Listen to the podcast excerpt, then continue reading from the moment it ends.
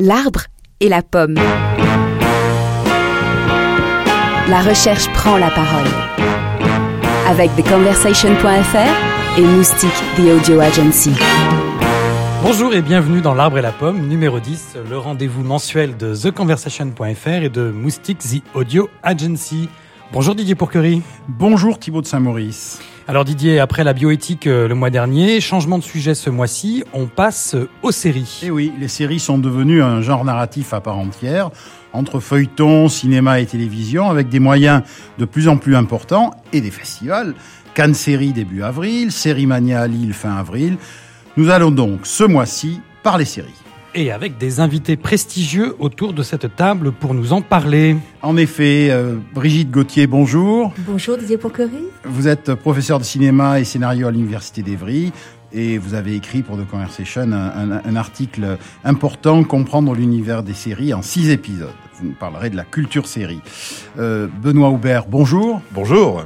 Euh, vous êtes directeur de l'ICD Paris, enseignant-chercheur en marketing, auteur de nombreux articles sur les vertus pédagogiques des films et des séries, et vous êtes aussi le co-auteur d'un ouvrage épatant de MacGyver à Mad Men, quand les séries TV nous apprennent le management Bonjour Benoît donc. Et enfin, Eve Lamandour, euh, bonjour. Bonjour Didier Poquery. Vous êtes maître de conférence à l'Université de La Rochelle et auteur de trois articles sur les séries et le cinéma sur notre site. Vous nous parlerez de notre besoin de fiction. Aujourd'hui donc dans L'Arbre et la Pomme, épisode 10, on décrypte les séries télé. Bienvenue My conversations with you kept me inspired. The question of whether God is bound by the laws of science. Make America great again. L'espérance de vie qu'ils ont gagné, ils le perdent de dire compte. Science and reason matter. Aujourd'hui, il y a des séries pour tous les goûts. Des courtes, des longues, des comiques, des dramatiques, historiques, documentaires, de l'animation. C'est quand même rare les gens qui te disent euh, Non, moi je regarde aucune série. Aucune Zéro? Non, zéro. Rien. Il faut bien reconnaître que l'an 2000 a marqué le début de l'âge d'or de la série télé. Alors oui, évidemment, il a existé de grandes séries auparavant, comme Star Trek, Les Mystères de l'Ouest, Chapeau melon et bottes de cuir, X-Files, et même MacGyver et Le Prince de Bel-Air. Comment continuer le destin d'un personnage? Qu'est-ce qui se passe? Comment on rebondit? Euh, et comment on peut accrocher un récit avec différentes périodes, différentes saisons. Quoi? Les séries euh, vont refléter l'évolution du monde, son caractère tragique. La violence des séries va répondre à la violence du monde, et il va y avoir cette interpénétration entre la réalité et la fiction. Nothing has made the world more dangerous in the last 15 years than the foreign policy of the United States. All that suffering and nothing changes. Somebody betrayed us. You think? Qu'est-ce que je fais? Bon, allez, encore un petit épisode. À mon avis, il doit dormir.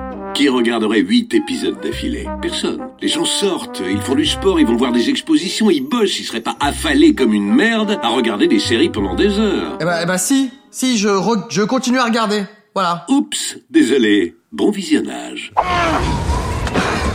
Et à un moment donné, je me suis rendu compte que j'étais drogué.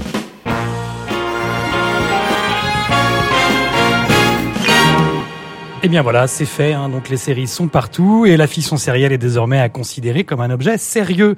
Alors 20 ans après le début de ce qu'on a appelé le nouvel âge d'or des séries télé, hein, le succès populaire et la considération critique sont enfin au rendez-vous et en même temps. En fait, ces 20 dernières années, on a assisté à une véritable légitimation culturelle des séries, un peu comme ce qui s'est passé pour euh, la BD ou le polar. On n'a enfin plus besoin de s'excuser, de regarder, d'apprécier et même de travailler sur des séries aujourd'hui. On peut donc euh, enfin en parler pour ce qu'elles sont vraiment, une invitation donc à repenser la place de la fiction dans notre quotidien. Euh, Brigitte Gauthier, tout le monde fait des séries aujourd'hui. Netflix avec la série espagnole qui cartonne ce printemps, Amazon et tous les autres. Pourquoi un tel engouement pour cette forme? Écoutez, avant, quand on aimait les séries, on était ringard, on était génération Dallas et Dynasty. Aujourd'hui, toute la société s'est adaptée à la consommation de séries, les divans euh, intègrent la méridienne. On choisit sa couette pour euh, vivre euh, ces nuits de séries. Et je pense que les gens ont besoin de de vivre cette génération de l'image perpétuelle, non seulement en accéléré, mais en continu. C'est-à-dire que notre monde a changé radicalement.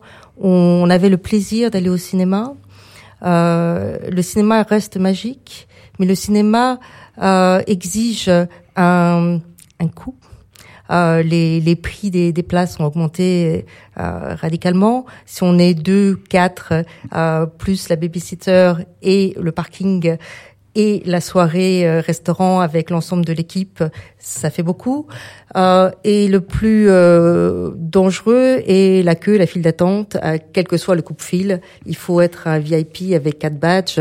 Euh, on rentre dans un UGC comme euh, avec au- quasiment autant de difficultés qu'au Majestic pendant Cannes. Donc les gens se sont recroquevillés à l'intérieur de leur couple ou de leur isolation et euh, s'offrent euh, des séries comme on, comme une barbe à papa en fait. Pas épisode par épisode. Très souvent, maintenant, on, on se fait des soirées séries, c'est ça? Alors épisode par épisode, ça dépend. Il y a vraiment euh, deux mentalités, euh, deux, deux types d'individus, et le même individu peut consommer de la série de façon diverse, parce que c'est un menu la série. C'est-à-dire moi, je fais partie des gens qui osent affirmer que plus belle la vie est un horaire qui doit être respecté. Personne n'a le droit de m'appeler avant, on doit attendre euh, 9 heures. Et j'ai instauré le, la consommation de plus belle la vie comme la lutte anti-Alzheimer euh, pour ma mère. Et ça marche, c'est-à-dire que ça permet une mémorisation, ça permet un dialogue, ça permet surtout, puisqu'évidemment je ne le regarde pas tous les jours, le fait que je mets ma mère en scénarisation, en rappel des épisodes précédents. Mais ce que vous dites en fait, c'est que par rapport à, à, à la culture de la sortie du cinéma, euh, dans ces rendez-vous que nous fixent euh, finalement les, les, les séries que nous suivons, euh, en fait, elles prennent une nouvelle place aussi dans l'ordinaire de notre vie, dans le quotidien. Peut-être que c'est une manière de repenser notre rapport euh, à la fiction, tout simplement, à la place qu'on lui fait dans notre vie. Je pense que c'est très juste. Il y a une intégration dans le quotidien, donc il y a cette modalité de la série régulière à telle heure, et puis il y a la consommation addictive où on va s'acheter euh, euh, quatre cartouches au duty free et euh, on, on achète massivement euh, sur les sur les sites euh, de vente où certains téléchargent massivement, légalement ou pas, pour pouvoir vivre la continuité. Et ce, ce degré de continuité, cette, cette appétence est évidemment euh, préfabriquée et pour euh, séduire le public. Alors, vous êtes professeur de scénario, euh, Brigitte Gauthier.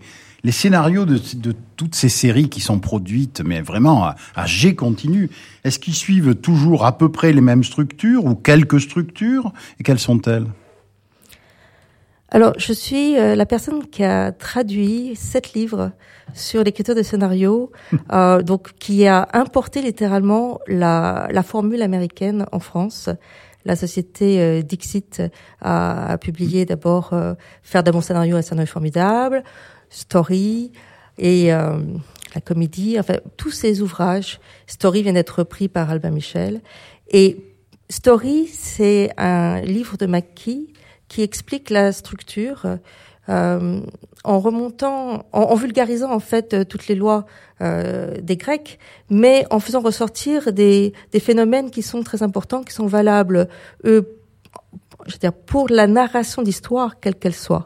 Donc il y a euh, une structure scénaristique pour le cinéma qui, elle, est euh, très bien définie avec ses rythmes par Sitfield, avec euh, il nous faut entre 1 et 15 le euh, l'incident déclencheur, en sachant qu'en en France, on a tendance à faire des films qui commencent à la page 100, chez, comme Balzac, et donc qui sont très très longs, euh, très très loin de, de ce schéma américain. Et le, l'Amérique démarre en 1 avec une bombe, avec un die hard, où il faut sauver le monde euh, immédiatement. Donc on a entre 1 et 15 pour rentrer dans une formule qui soit plus américaine ou plus européenne. Et puis on rentre dans l'acte 2. Euh, l'acte 2, euh, euh, première partie, acte 2, deuxième partie, avec le midpoint au milieu à page 60, en sachant que vous avez une page, une minute de film. Et avec ce qu'on appelle surtout les, les pivots dramatiques, le déclenchage dans un dans le deuxième acte, puis dans le troisième acte. Le premier acte consiste à sauver le monde jusqu'à un certain point, et on a sauvé le monde, mais pas son ami ou pas euh, euh, le chien. Donc on repart pour sauver le monde intégralement. Alors ça, c'est la formule du film. Et avec euh, Mackie qui précise, par exemple, qu'on commence une scène et on finit une scène avec une charge positive ou une charge négative qui doit se renverser. Sinon, on n'a pas de scène, on n'a pas de drame, on n'a pas, on n'a pas d'enjeu.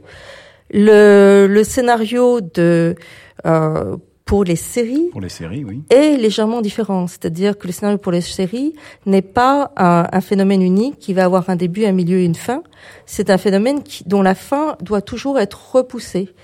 Et euh, en fait, on n'est plus dans la formule à trois actes, on est plutôt dans la formule à quatre ou cinq actes, parce que on intègre la pub, on intègre euh, le jingle, et on doit faire revenir les gens plus rapidement.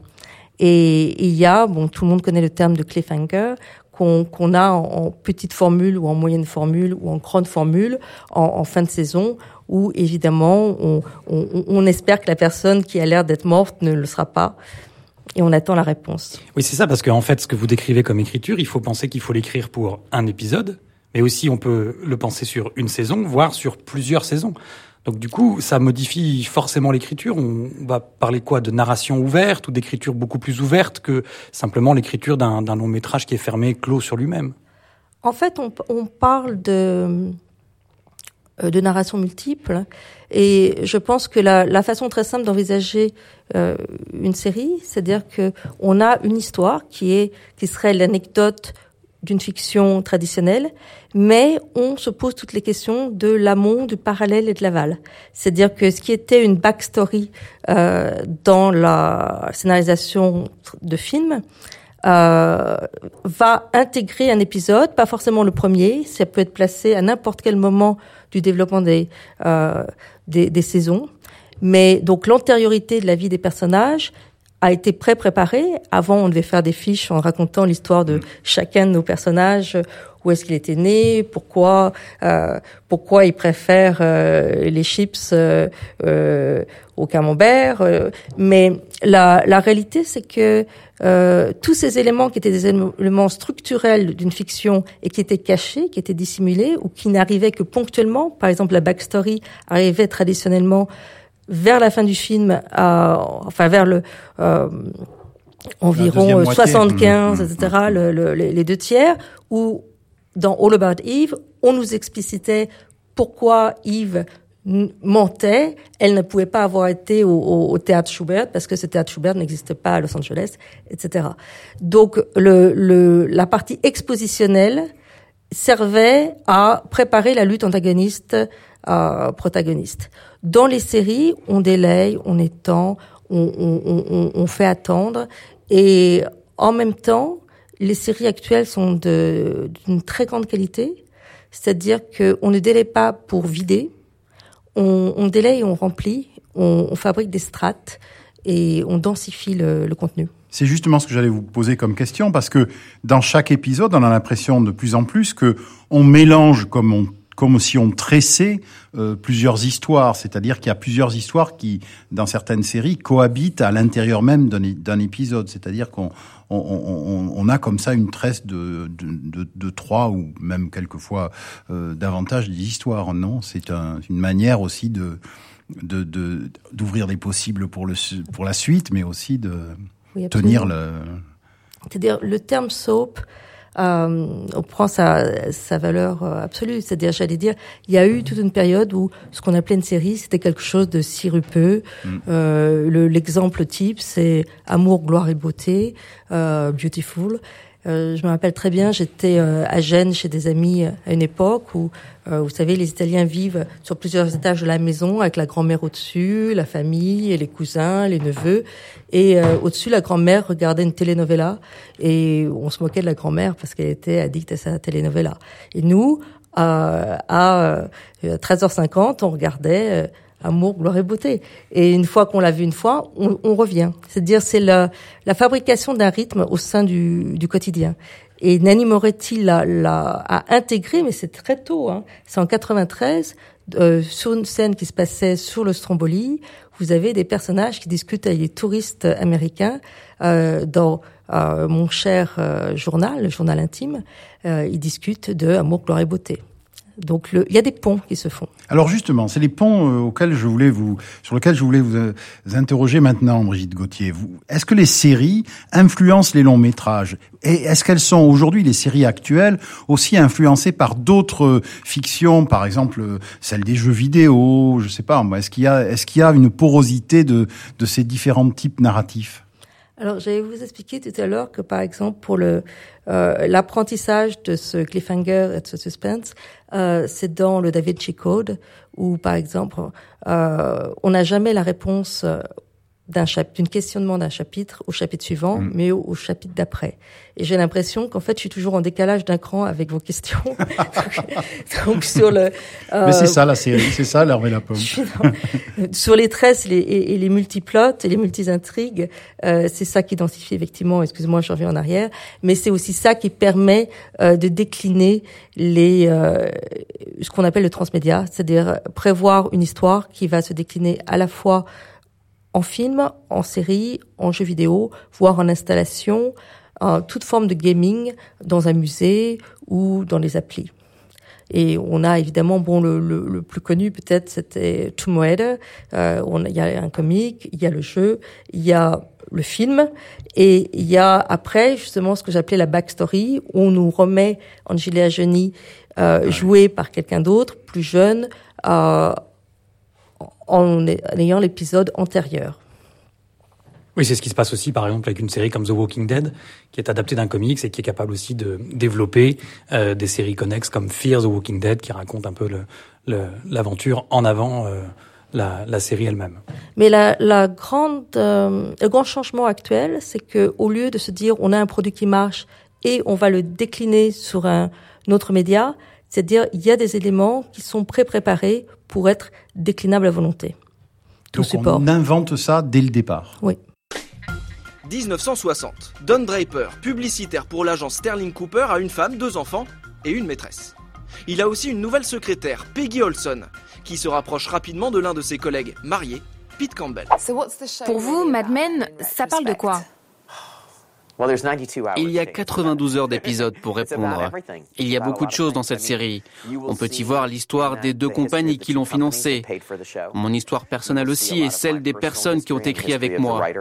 Ça parle de réussite, de créativité, mais c'est surtout à propos de la difficulté d'être quelqu'un.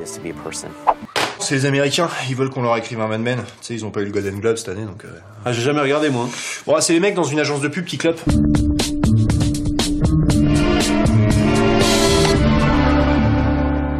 Et si les séries, en nous divertissant, nous apprenaient aussi à vivre? Alors souvent, euh, les séries s'attachent à documenter un réel particulier qui est difficile d'accès ou qui est réservé à des, à des initiés. Par exemple, c'est l'hôpital de urgence, ou bien c'est le palais de justice et ses procédures dans euh, Engrenage, ou encore la prison dans Oz ou dans la plus récente euh, Orange is the New Black, ou encore la réalité sociale de Baltimore dans The Wire, ou encore le plus secret des services secrets, hein, comme dit la pub du Bureau des légendes.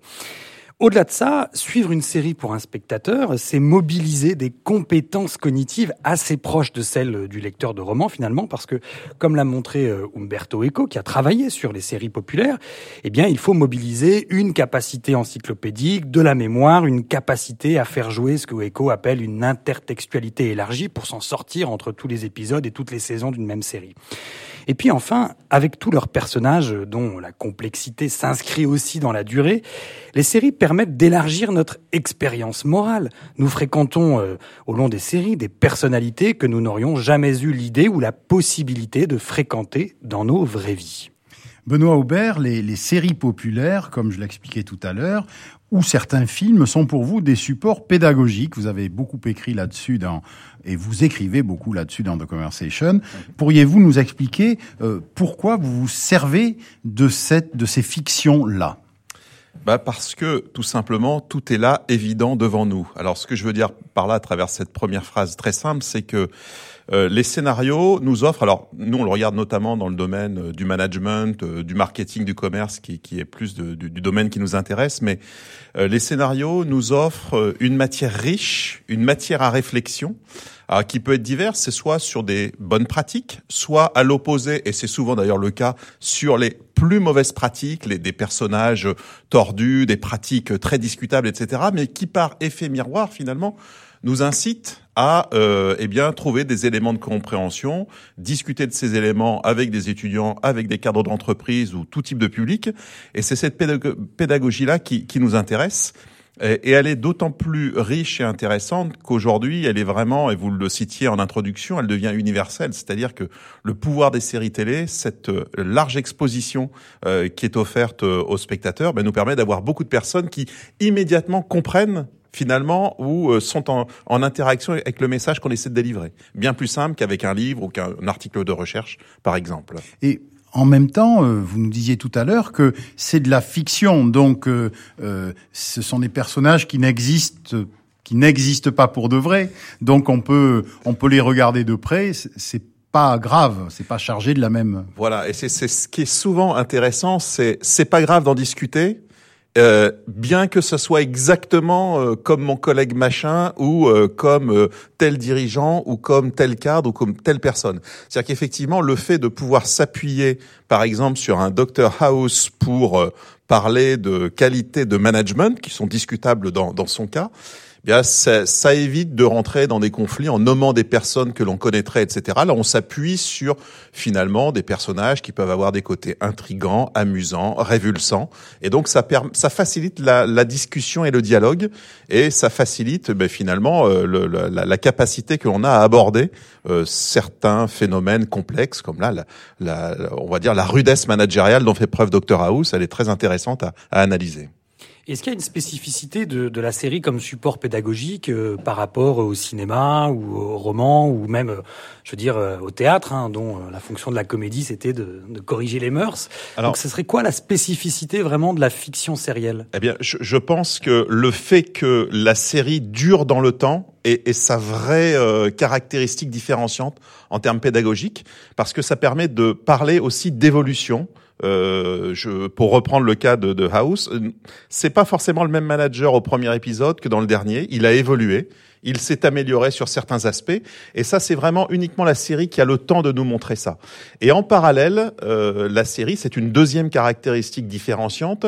Elle nous montre souvent l'envers du décor, c'est-à-dire pourquoi euh, dans un registre professionnel telle personne a tel comportement agi comme ça bien nous spectateurs on le comprend parce qu'on voit à côté sa vie de famille, ses travers personnels, ses histoires, euh, son passé, et donc on est beaucoup plus apte à comprendre. Et donc ça aussi, ça crée une proximité pédagogique qui est extrêmement intéressante. On a parlé des personnages, mais on est bien d'accord qu'il y a des situations, il y a des manières de d'organiser les situations. Euh, dans les séries policières, vous, vous avez écrit pas mal là-dessus. Mhm. Elles ont quelque chose de particulier à nous apprendre, euh, et notamment parce que euh, il y a des situations très particulières et que les héros ont chacun leur leur méthode. Est-ce que vous pourriez nous en parler un peu? Oui, la, la question qu'on a abordée dans les séries policières, c'est la façon dont euh, finalement les policiers mènent l'enquête et pour le pour le dire différemment, la façon dont ils construisent la connaissance pour arriver à leur objectif, qui est de trouver le coupable, le criminel, etc. Euh, et là, on a des exemples. Alors des exemples. Le, premier exemple, c'est celui de Colombo. Alors vieille série, mais qui est resté un, qui reste un grand classique. Colombo, lui, son approche de l'apprentissage, elle est euh, naturellement hypothético-déductive. Pourquoi? Parce qu'on peut faire, euh, on, on peut avoir le sentiment en tant que spectateur que dès le départ, il connaît le coupable, donc il, émet une hypothèse sur le coupable et il va construire sa connaissance à travers son enquête pour arriver à valider ou non son hypothèse. D'ailleurs, il la valide dans 100% des cas, il trouve le coupable. À côté de ça, vous avez alors une série que moi j'aime un peu moins sur cette démarche d'apprentissage qui est les experts, où grosso modo avec un micron de plaque d'immatriculation, en le mettant dans la super machine, on vous trouve le coupable à coup assuré. Ça c'est une façon, un, ouais, c'est on est déjà dans l'intelligence artificielle ou en tout cas bon, c'est moins intéressant. Et puis on a notre petite française qui est arrivée récemment sur France 3, euh, une fascinante capitaine Marlowe qui elle euh, ben, est dans un tout autre modèle. Alors dans la dans la tenue, dans la posture, elle est proche de Colombo parce que elle est un accoutrement un peu bizarre, elle, elle paraît un peu débonnaire, négligée, etc. Euh, Mais ce qui est intéressant, c'est de voir que pour apprendre, on a l'impression qu'elle ne sait jamais où elle va. C'est-à-dire que d'étape en étape, elle avance, elle grappille quelques informations, elle les rassemble, elle, construit la connaissance de façon inductive pour en venir euh, au, terme clé, euh, donc très différente de, Colombo. Et on s'aperçoit qu'au bout d'une heure et demie ou un peu moins, eh bien, elle arrive à force d'avoir collecté de façon euh, on va dire un petit peu hasardeuse, au fil, au fil de l'eau, ces informations. Elle a construit sa connaissance comme ça. Donc les séries policières, elles sont souvent intéressantes sur ces aspects. Après, dans les séries françaises, on voit aussi euh, sur les aspects euh, policiers cette capacité à travailler en équipe, qui est généralement beaucoup plus marquée d'ailleurs que dans les séries américaines où il va y avoir le super détective ou le, tandem de super détective. Généralement, les séries policières françaises, on peut penser à section de recherche par exemple. Là, on voit qu'il y a toute une équipe et vraiment ils travaillent tous ensemble main dans la main et à chaque fois ils partagent les difficultés, les informations et ils avancent de cette de cette façon. Donc ça, vous vous en servez pour euh, travailler sur le sur le la, manière de gérer les équipes, c'est ça? Oui, par exemple, oui. Avec des des personnages très compliqués dans les équipes, Exactement, exactement. Alors ce qu'on explique aussi, alors à des cadres un peu plus âgés que nos jeunes étudiants, c'est de dire mais regardez euh, des vieilles séries comme Starsky Hutch contrairement, ou peut-être vous ne l'avez pas imaginé, mais elles sont des très très bonnes, euh, de très bons vecteurs pédagogiques pour montrer ce que c'est que le travail en réseau. C'est-à-dire que sans Huggy les bons tuyaux, il n'y a jamais une enquête qui serait résolue. Et ça, c'est un, un signal fort qu'on envoie. On envoie aussi des, des réflexions sur des thèmes comme l'amitié dans les relations professionnelles, euh, le rapport à l'autorité avec les capitaines d'Aubé, etc. Donc voilà, on peut reprendre à chaque fois des éléments de scénario comme ça pour euh, poser sur la table des sujets bien sérieux. Donc en fait, vous re renouvelez la la bonne vieille euh, étude de cas euh, des écoles de management avec des là pour le coup des études de série. Alors euh, il y a une série un peu particulière pour vous qui travaillez dans le marketing notamment, c'est Mad Men. alors pour elle peut avoir quelque chose de, de vintage, de vieillot et d'extrêmement jouissif. en effet, quand on les voit tous fumer et, et, boire sans arrêt, pour pas parler de d'autres choses. Mais pour vous, c'est une source d'inspiration aussi. Quelles leçons vous en tirez de Mad Men?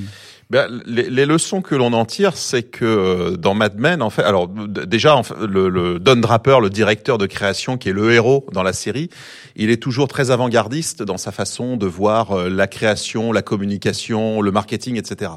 Et d'ailleurs, dans, le, dans la, la, construction du scénario, bien souvent, pour que cela parle aux spectateurs, on utilise des concepts de marketing qui, qui n'existaient pas dans les années 60, c'est-à-dire à, l'époque où la série est censée avoir lieu, mais qui sont des concepts très très proches. Par exemple, euh, dans le premier épisode de, de, de, la, donc on est censé être en 1960 ou 61, euh, Don Draper parle du marketing de la nostalgie à travers, dans l'épisode 6, c'est sur euh, le carrousel, c'est-à-dire l'appareil à diapositive de Kodak, et il fait une grande tirade auprès des cadres de Kodak en disant on va le vendre grâce à la nostalgie. Alors, la nostalgie en marketing, c'est arrivé dans la recherche et dans les pratiques bien plus tard. Il remet le couvert un petit peu plus tard, c'est dans la saison 4 de mémoire, où euh, soudainement il décrète que pour renouveler l'intérêt d'une chaîne d'hôtels, on va aborder la question du marketing expérientiel.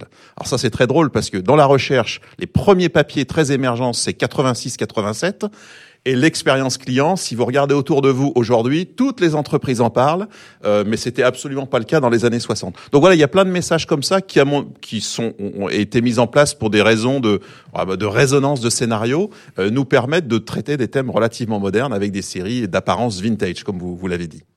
Mais en fait, les séries euh, euh, comme Game of Thrones, etc., il y a aussi à en tirer des, des, euh, euh des leçons? De, de, chaque série, on peut tirer des leçons. On peut en tirer des leçons sur le pouvoir d'innovation, de créativité, euh, d'anticipation, sur le leadership. Tout à l'heure, on évoquait Walking Dead. Walking Dead, on y travaille tous les styles de, de, leadership. Euh, The Young Pop, vous travaillez également des, des thèmes comme l'arrivée des jeunes cadres dans des entreprises euh, qui, d'apparence, sont séculaires ou en tout cas sont âgés, et la façon dont ces jeunes cadres s'intègrent dans les entreprises. Donc, effectivement, l'idée, notre approche, c'est simplement de déporter le regard en se disant finalement des scènes que l'on voit sur des thèmes qui sont absolument pas liés à l'entreprise. Quel, euh, quel regard nous on peut euh, transposer dans le domaine de l'entreprise? Et comme dans ces séries, il est souvent question de relations humaines, bah, finalement le travail est assez euh, simple à réaliser. Comment ça se passe vis-à-vis de votre public, c'est-à-dire vis-à-vis des cadres ou des, des jeunes cadres qui écoutent vos leçons fondées sur fondées sur des séries. Est-ce qu'il marche Est-ce que ça marche à tous les coups? Alors ça marche pas à tous les coups, mais ce qui revient, non non, ce qui revient souvent, notamment chez les cadres, plus que chez les jeunes, étudiants, les cadres ayant un peu plus de recul, euh, ils apprécient le parti d'en sourire un petit peu. C'est-à-dire de dire finalement ces séries nous permettent d'aborder des thèmes qui généralement sont abordés de façon très officielle dans des articles de recherche, dans des bouquins de management, dans des revues très sérieuses. Là, on le prend avec un ton légèrement décalé, et ça, ça plaît beaucoup parce que ça décrispe un petit peu finalement euh, le traitement d'un thème et, et l'atmosphère qu'on peut qu'on peut y raisonner. Euh, pour les étudiants, c'est un petit peu différent. Le, la série devient une clé d'entrée vers un autre outil qui est la lecture d'articles qui nous intéressent et vers lesquels on veut les amener. En disant, tiens, vous voyez, ben, dans telle série, il a fait ça. On va maintenant lire l'article de recherche où vous allez voir la thématique traitée de façon très différente, complémentaire. Voilà, il y a deux moins drôle hein, dans l'article de recherche. Oui, mais si dans l'article, on peut faire un rebond à nouveau vers la série, alors succès garanti. On peut imaginer aussi une réflexion sur la façon dont les séries sont produites, qui pourrait inspirer aussi euh, euh, vos sujets de recherche, puisque euh, une des grandes caractéristiques de, de, de, la production de ces fictions, c'est qu'elles sont souvent créées. Il y a une idée originale créée par donc un, un, créateur ou un showrunner en anglais, mm-hmm. mais ensuite dans leur dans leur écriture au long cours, il y a des méthodes très collaboratives ou en tout cas collectives. c'est aussi, j'imagine, un, un, un, sujet, la manière dont ces séries sont sont, produites, qui est inspirant pour, euh, pour vos travaux ah oui, on peut effectivement l'aborder, la façon dont elles sont écrites, produites, imaginées, dont on euh, construit au fur et à mesure le, fil de l'histoire. C'est vrai que pour l'instant, on est moins allé sur ce registre que d'exploiter la matière produite pour l'illustrer. Mais vous avez raison, on pourrait tout à fait la, travailler. On revient sur des thématiques comme le design thinking ou tout, tout ce type d'approche d'innovation collaborative euh, que l'on pourrait tout à fait décrire, effectivement. Ça fait partie de la beauté des histoires, le, côté frustrant de ça s'arrête trop vite en fait. Et les séries qu'on aime, c'est ça, on a envie que ça continue. Donc euh, il y a ce côté, ce qu'on appelle le côté feuilletonnant, ou euh, c'est le côté Balzac, quoi. C'est-à-dire qu'il y, a du destin, quoi. Aujourd'hui, à l'heure de Donald Trump, euh, Underwood paraît encore plus crédible. Trump est l'héritier direct, non pas de Barack Obama, mais de Frank Underwood. À l'époque, c'est-à-dire au début des années 2000, euh, je ne crois pas qu'on aurait pu, dans le climat américain, envisager une série comme House of Cards. One heartbeat away from the presidency, not a single vote cast in my name. Democracy is so overrated. Si l'Amérique observe le monde dans ces séries, elle n'est pas la seule. Sortie l'an dernier, la série d'anticipation Occupied, écrite par John Esbo, imagine l'invasion de la Norvège par la Russie.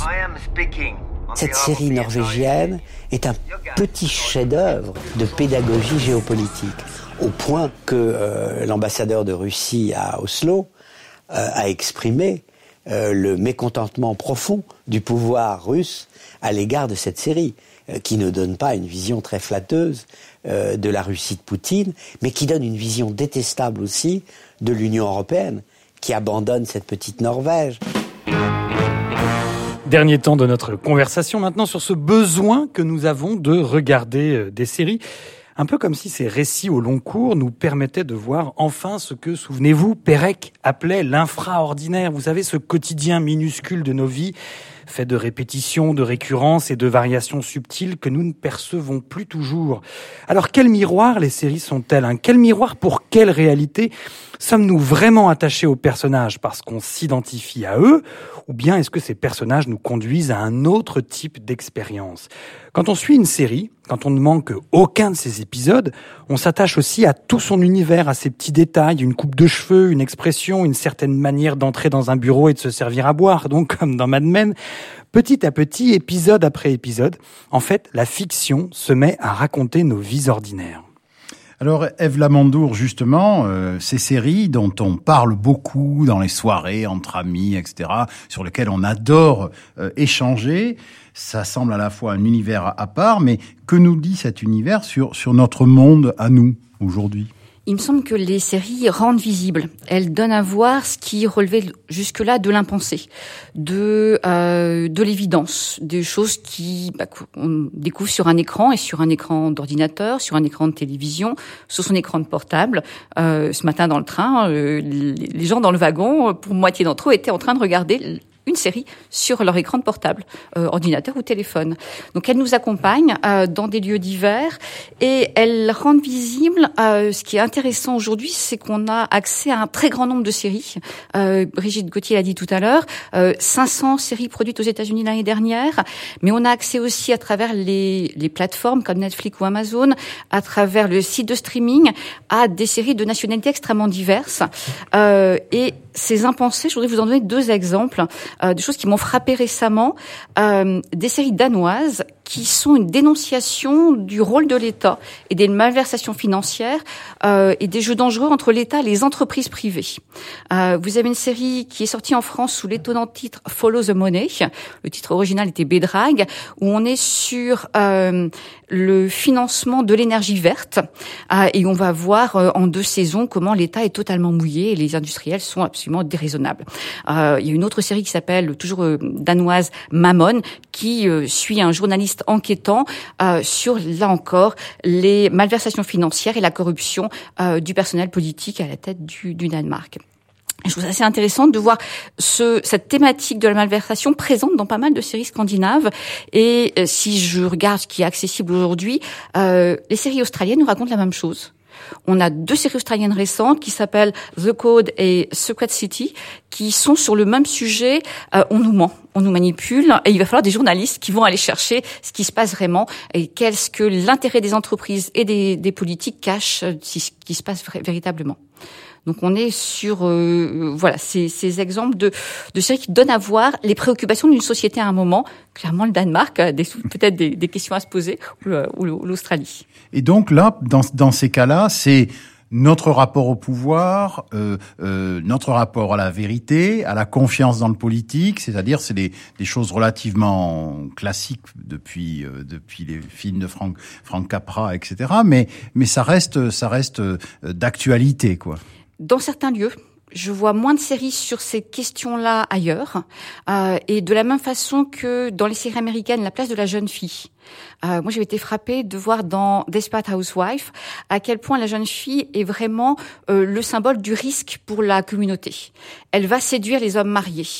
Euh, et je ne sais pas si vous vous souvenez de cette série Desperate Housewife, où vous avez la, la charmante femme au foyer Suzanne, qui a une fille adolescente, euh, qui va évidemment présenter un risque pour les, autres hommes, et on va, elle va tomber enceinte. On ne sait pas qui est le père. On va l'envoyer ailleurs. Hein, on va l'éjecter de la série.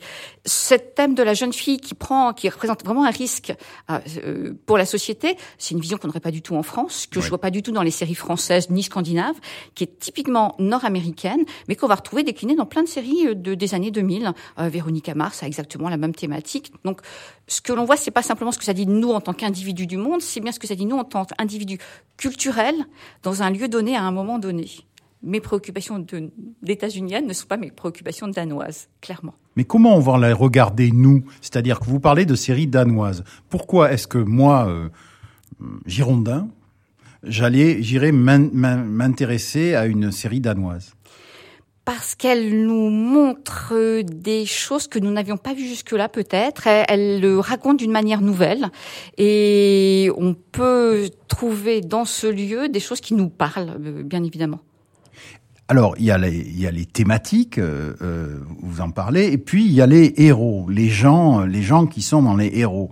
Je, je voudrais qu'on revienne là-dessus. Euh, Thibault en, en, parlait tout à l'heure. Il y a des personnages. Est-ce qu'il est-ce qu'on s'identifie euh, assez traditionnellement dans les séries, on arrivait à s'identifier à des personnages. Il y avait des, personnages avec lesquels on avait envie de s'identifier. Est-ce que ça marche encore ça? Est-ce que parlez-nous des personnages de séries aujourd'hui il me semble que ça marche d'autant plus que les la panoplie qui nous est offerte est beaucoup plus large que précédemment. Euh, on pouvait s'identifier peut-être à Starkey et Hutch. En spectatrice euh, femme, c'est compliqué et le, voilà, le rôle féminin est pas euh, voilà où est-il hmm. Euh, Aujourd'hui, on a accès à une panoplie extrêmement large pour euh, tous les individus. Je pense à une série comme Sur écoute, hein, donc cette série américaine qui portait sur la ville de Baltimore. Alors on est sur un, un, un cas très très précis. On a quasiment en cinq saisons une étude sociologique de ce qu'est la ville de Baltimore aujourd'hui Et en même temps, on a au fil des saisons des personnages qui sont d'une subtilité euh, rare. On a des personnages inédits. Je pense par exemple au, euh, au voyou qui s'appelle Omar dans la série, qui va braquer les autres dealers. Donc il ne le deal pas lui-même, il braque les dealers pour revendre. Euh, on a un, un, personnage tout à fait exceptionnel, tel qu'on l'a jamais vu dans une série ou fiction de cinéma précédemment. Donc là, on nous offre euh, un personnage euh, avec des colorations euh, très étonnantes. La série est très intéressante si on l'étudie attentivement. le temps dévolu aux flics ou aux malfaiteurs, enfin aux dealers, est strictement le même dans la série. Ils sont montrés de façon tout à fait parallèle. Ça, c'est vraiment intéressant. Le personnage de flic auquel beaucoup de mes étudiants arrivent à s'identifier, c'est McNulty qui est euh, ce type de 40 ans, qui, a, qui rate tout, qui est entêté au possible et qui rate tout. Mes étudiants, ils, ils adorent ce personnage. Oui, mais alors précisément, est-ce qu'ils l'adorent parce qu'ils s'identifient, parce qu'il est quand même euh, assez loin d'eux, ou est-ce que en fait, euh, une des innovations de ces, de ces séries en tant que spectateur, c'est que finalement, elles nous permettent de dépasser cette logique de, de l'identification. Euh, vous l'avez dit vous-même hein, en nous proposant des, des, des, tas de nouvelles possibilités de personnages et donc pas tellement en nous identifiant mais en explorant en fait des, des possibilités euh, de, de, de, personnalités multiples. Euh, par exemple, je pense à un personnage comme Dexter, euh, tueur en série de tueur en série. Euh, c'est un petit peu inquiétant de s'identifier à Dexter. En revanche, d'avoir l'occasion à travers huit saisons d'une quinzaine d'épisodes à chaque fois d'être dans la tête du tueur, ou en tout cas euh, d'être assez proche de lui. Est-ce qu'il n'y a pas un plaisir finalement à fréquenter des gens infréquentables sans forcément s'identifier? C'est comme une panoplie. Hein. Quand vous étiez enfant, vous aviez la panoplie, euh, je sais pas, d'Indiens, de cow-boys ou de super-héros. Euh, là, vous avez des panoplies qui sont mises à disposition. Ce qui n'exclut pas l'identification malgré tout. Alors, Dexter, je, ne sais pas. Je repense à, à McNulty. son obstination euh, il est contre l'ordre établi, il est contre la loi, il est contre les chefs. Honnêtement, ça séduit les étudiants, bien évidemment, même s'ils n'ont pas 40 ans, ils sont pas, ils sont pas dans sa situation à lui. Ils sont pas alcooliques et divorcés. Pas, pas encore, en, tout cas. Mais oui, il, se retrouve dans une partie du personnage. Hein, et après, on a des panoplies. Je reviens sur ce, sur ce qui est proposé pour les, pour les femmes, euh, puisqu'on a parlé de policiers précédemment. Je trouve que les séries policières qui mettent en scène des enquêtrices sont absolument jubilatoires aujourd'hui. Vous avez une richesse des personnages On parlait de Colombo. Vous avez une série euh, anglaise qui s'appelle Vera. L'actrice a 71 ans. Et elle incarne euh, l'inspectrice en chef. Euh, la dernière saison est, sortie il y a quelques mois. On est à sept saisons pour cette série. Il y a un côté jubilatoire à avoir une, vieille dame grassouillette mener des enquêtes. On dirait du Colombo féminin. Et c'est possible. Et on a envie de s'identifier à elle. Elle, elle, elle nous plaît repenser à une série qui a été un, énorme succès, qui a été euh, euh, déclinée euh, en plusieurs versions, c'est Bron, The Bridge. Cette série qui se passe entre la Suède et le Danemark.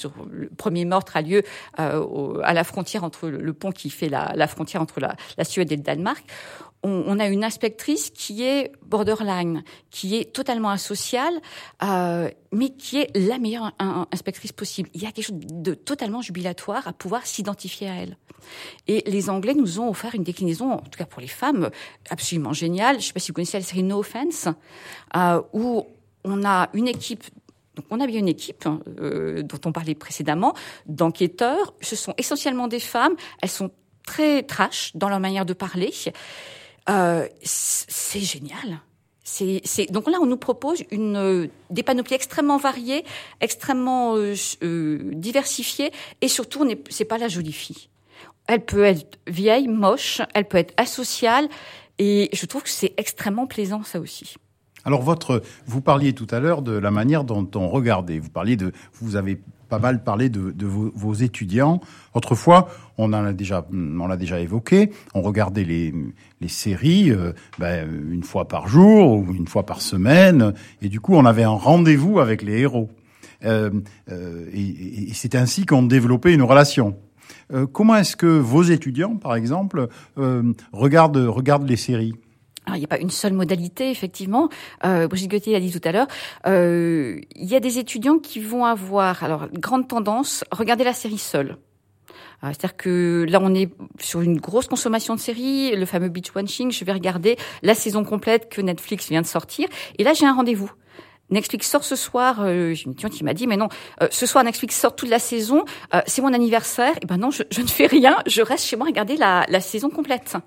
Euh, ce qui est une addiction très forte. C'est no life, ça. Oui, on, on, voilà, on, peut l'analyser de cette façon-là. Donc il y a des rendez-vous et puis il y a ce, cette idée de la bulle protectrice. Je suis chez moi, dans mon canapé, dans mon lit, et je vais regarder une saison, voire deux saisons complètes de la de la série qui est mise à disposition. Et voilà, l'arbre et la pomme, c'est trop court, mais c'est donc terminé terminé pour aujourd'hui. Merci à tous nos invités. Alors Didier, prochain rendez-vous au mois de juin. Oui, et nous parlerons, mais on parlera finalement de quelque chose dont qu'on a déjà évoqué dans cette émission, de l'innovation à l'école, de l'innovation pédagogique, des nouvelles manières d'enseigner. Alors merci à Brigitte Gauthier hein, qui nous a donc euh, accompagnés aujourd'hui, professeur de cinéma et scénario à l'université d'Evry. Merci à Benoît Aubert, directeur de lycée des Paris, enseignant-chercheur en, marketing, et puis à Eve Lamandour, maître de conférence à l'université de La Rochelle. Merci aussi aux équipes de TheConversation.fr et celles de Moustiques et Audio Agency. Cette émission a été euh, préparée et présentée par euh, Didier Pourquerie, Thibaut de Samoris et elle a été réalisée par Joseph Carabalona.